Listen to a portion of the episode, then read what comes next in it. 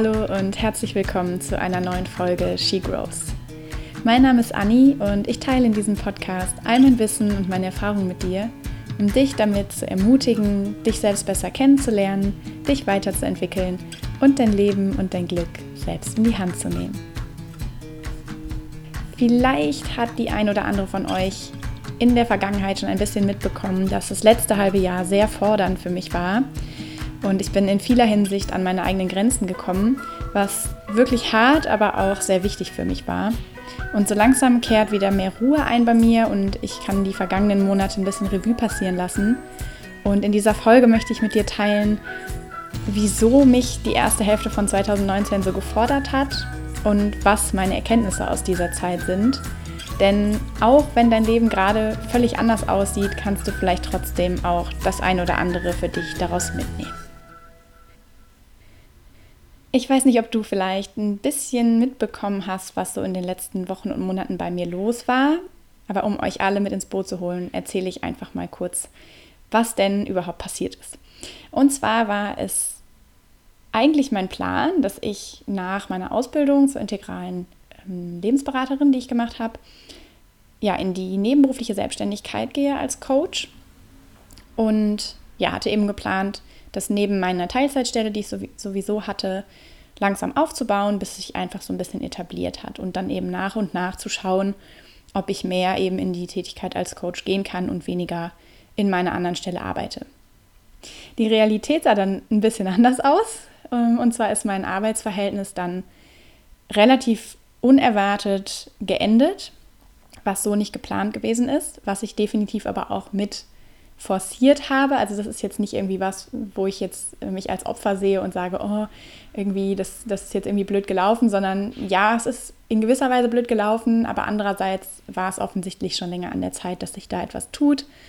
Und ja, ich war eben nicht unbeteiligt an dieser Entscheidung. Und ja, so war es dann eben so, dass ich mich zum Ende des Jahres von dieser Stelle verabschiedet habe und zum Beginn des neuen Jahres ja ohne feste Anstellung dastand.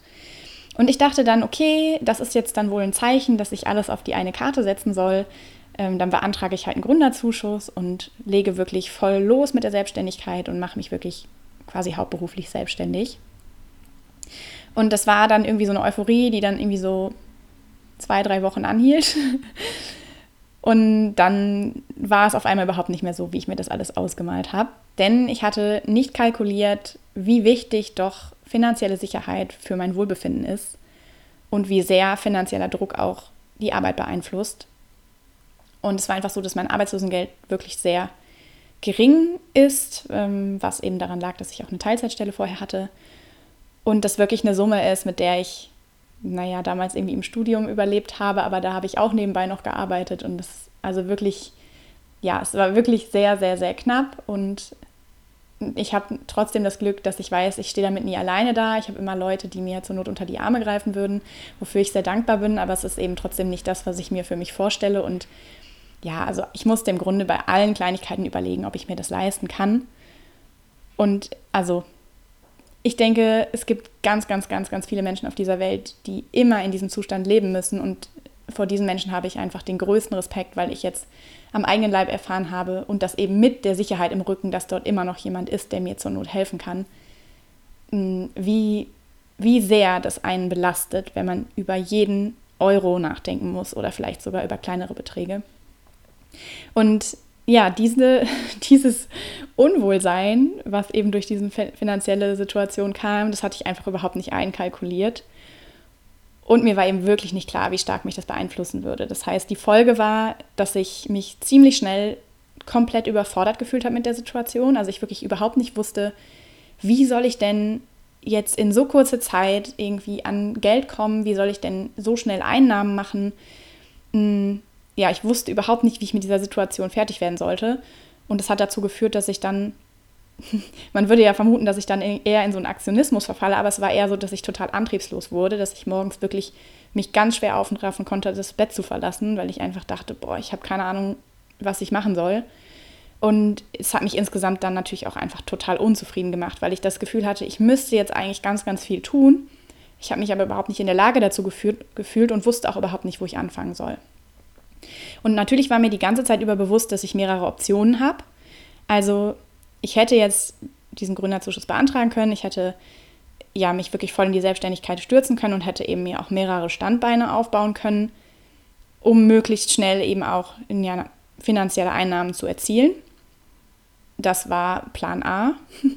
Und dann gab es natürlich auch Plan B, nämlich auch einfach nochmal eine Stelle anzunehmen, um mir diese finanzielle Sicherheit einfach auf andere Art und Weise zu holen und dann, wie es ursprünglich ja auch der Plan war, nebenbei mit der Selbstständigkeit einfach ganz in Ruhe weiterzumachen.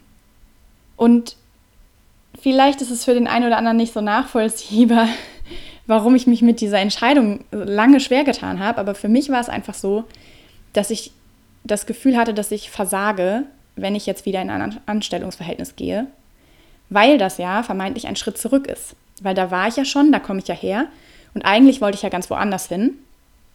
Und dadurch fühlt es sich eben so an, wenn ich diese Chance jetzt nicht nutze, wenn ich jetzt nicht diesen Wink des Schicksals quasi nutze, dass ich ähm, diese, diesen Job verloren habe oder dass, ich habe ihn nicht verloren, dass dieser Job eben sich aufgelöst hat, ja, dann, dann versage ich, dann habe ich quasi es nicht geschafft.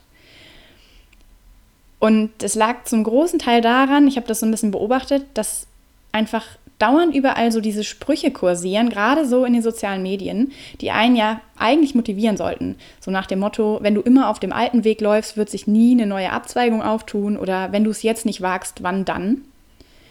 Und mich hat das einfach so frustriert, weil ich habe irgendwie so dieses höher, schneller, weiter, tschakka, tschakka, was ganz oft in dieser Persönlichkeitsentwicklung so forciert wird.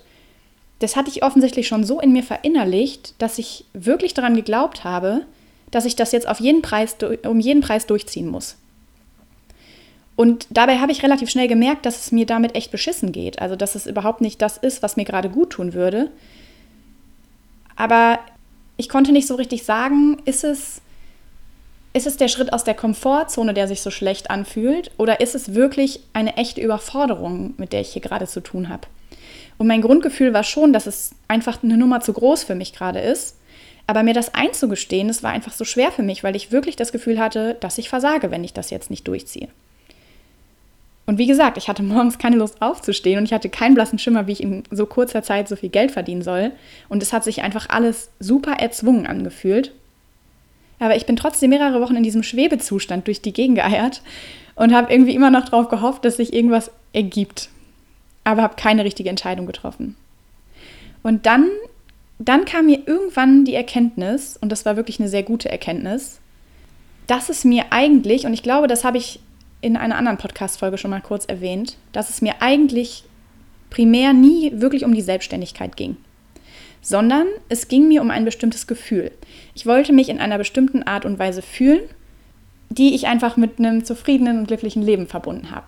Also ich hatte das da eben schon mal erzählt. Es ging so für mich um Leichtigkeit, um Freiheit, um Kreativität, um Inspiration. Also ja, so, so wirklich so ein helles, schönes Gefühl. Und dieses Gefühl habe ich eben mit bestimmten Tätigkeiten verbunden. Also Sachen wie eben, dass ich Menschen äh, in ihren Prozessen begleite, coache, dass ich eigene Dinge kreiere, dass ich kreativ sein kann, dass ich wirklich Produkte erschaffe. Also relativ vielseitig und all diese Dinge, von denen ich weiß, dass sie dieses Gefühl in mir hervorrufen, hatte ich aber das Gefühl, dass ich die nur ausleben kann, wenn ich selbstständig bin. Weil ich es nicht irgendwie in Erwägung gezogen habe, dass das vielleicht auch möglich ist in einem Anstellungsverhältnis. Das heißt, die Selbstständigkeit ist eigentlich erst dadurch überhaupt so in meinen Fokus gerückt, dass ich, naja, eben dachte, um mich in dieser Art und Weise fühlen zu können, wie ich das gerne möchte, muss ich selbstständig sein. Und diese Erkenntnis war schon mal so der erste Schlüssel für mich, um diesen Knoten, in dem ich da irgendwie feststeckte, so ein bisschen zu lockern. Weil, ja, ich einfach gemerkt habe, ich muss nicht um jeden Preis selbstständig sein. Das ist nicht mein wirkliches Ziel, sondern mein Ziel ist eigentlich, etwas anderes dahinter, nämlich ein Grundgefühl, was ich haben will. Und das war erstmal das Erste, was total wichtig für mich war zu erkennen, weil mir das vorher einfach gar nicht so klar gewesen ist. Und dadurch wurde alles schon so ein bisschen lockerer, dadurch war schon irgendwie so ein bisschen, ja, der Druck dahinter mehr raus. Und dann ist mir eben auch aufgefallen, dass ich meine Leichtigkeit an diesen ganzen Sachen, die ich ja eigentlich gerne tue, und den Spaß an der Sache einfach verloren habe, weil ich es tun musste, weil ich das Gefühl hatte, ich muss das jetzt machen, weil ich davon ja irgendwie leben muss.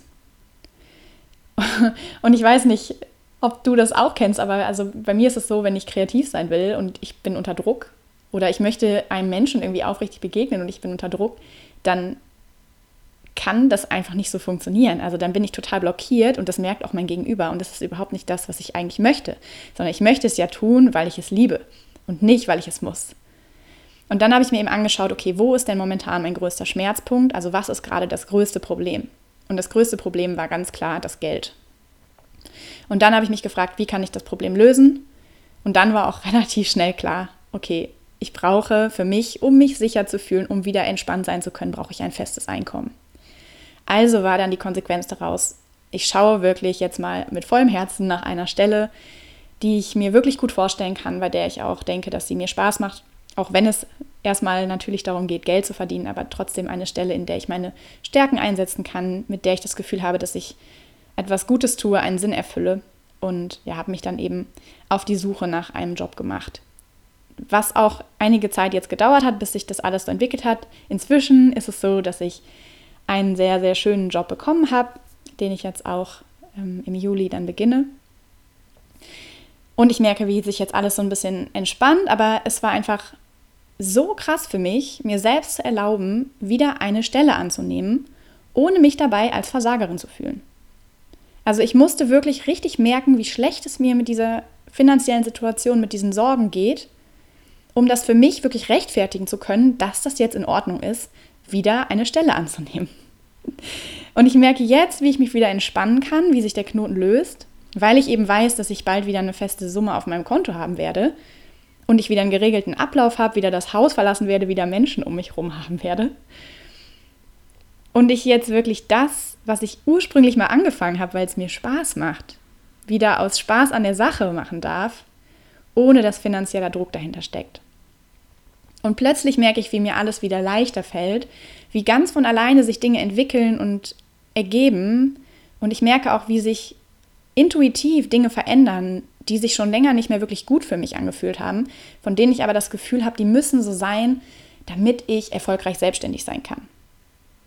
Und was ich einfach für mich merke und in den letzten Wochen gemerkt habe, nur weil Person X oder Y ihren Weg auf eine bestimmte Art und Weise geht, heißt das nicht, dass ich das auch so machen muss oder dass ich nur so auf diese Art und Weise glücklich und erfolgreich sein kann.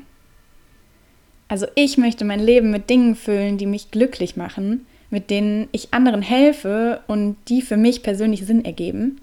Und wie ich das gestalte, das liegt ganz allein in meiner Hand. Also der Wert meiner Person hängt in keinster Weise davon ab, in welcher Form ich tätig bin und wie sehr ich mich peitsche und trieze, um in eine bestimmte Schublade reinzupassen. Und ich musste einfach für mich erkennen, wenn es dazu gehört, einen Schritt zurück zu machen, um das große Ganze wieder sehen zu können und zu erkennen, was wesentlich für mich ist, dann ist es das wert und dann ist das der Beginn für weitere Schritte nach vorne. Und wann ich diese Schritte gehen möchte, das entscheide ich eben dann, wenn es für mich persönlich soweit ist. Und ich weiß nicht, vielleicht geht es mir mit dem Druck, den ich durch diese Vergleiche, insbesondere über Social Media, empfinde, vor allem deshalb so krass so, weil ich eben recht verwurzelt bin in diesem Bereich der persönlichen Entwicklung. Ich da auch viele Leute kenne und entsprechend auch immer so ein bisschen bombardiert werde mit diesen typischen Weisheiten, also vermeintlichen Weisheiten aus diesem Bereich, die mir wirklich inzwischen aus den Ohren wieder rauskommen. Aber also mir persönlich geht es einfach so, dass ich mich manchmal regelrecht unter Druck gesetzt fühle von dieser Selbstoptimierungswelle. Also ja, ich mag es, mich weiterzuentwickeln und zu wachsen, total. Und ja, ich fordere mich auch gerne selbst raus und verlasse mal meine Komfortzone. Aber manchmal ist mir das auch einfach alles eine Nummer zu krass. Manchmal möchte ich einfach nur einen Schritt zurücktreten und nichts Großes leisten müssen und nicht über mich selbst hinauswachsen müssen, sondern einfach nur ich selbst sein, ohne dass ich mich dafür in irgendeiner Weise schlecht fühlen und entschuldigen muss. Und wie gesagt, vielleicht betrifft es dich nicht so sehr wie mich, weil ich da einfach so sehr drin stecke. Aber falls du das irgendwie von dir kennst und du dich da auch immer wieder unter Druck gesetzt fühlst, dass du mehr erreichen müsstest, dass du ja, dich weiter optimieren müsstest, dann möchte ich dir an dieser Stelle gerne sagen, es ist okay, auch mal einen Schritt zurückzugehen. Es ist okay, in deinem eigenen Tempo zu gehen. Und es ist okay, es auf deine Weise zu machen. Denn am Ende muss es nur für einen einzigen Menschen das Richtige sein. Für dich.